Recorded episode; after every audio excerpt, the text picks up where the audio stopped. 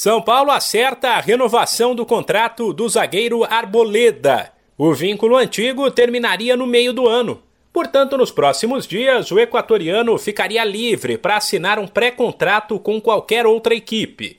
Agora, pelo novo acordo, ele fica no São Paulo até 2024 e receberá um aumento de salário.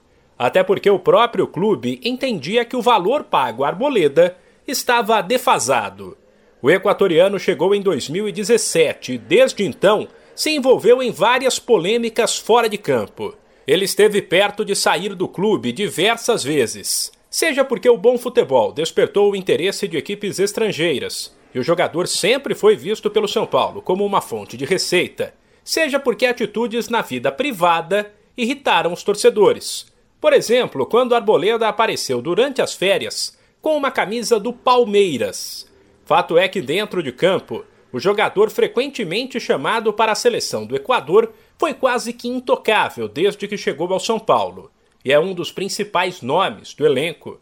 A negociação do novo contrato chegou a enroscar em alguns momentos, por conta dos valores e de um atrito entre dois agentes que queriam representar a Arboleda. Mas o tricolor conseguiu contornar a situação. De São Paulo, Humberto Ferretti.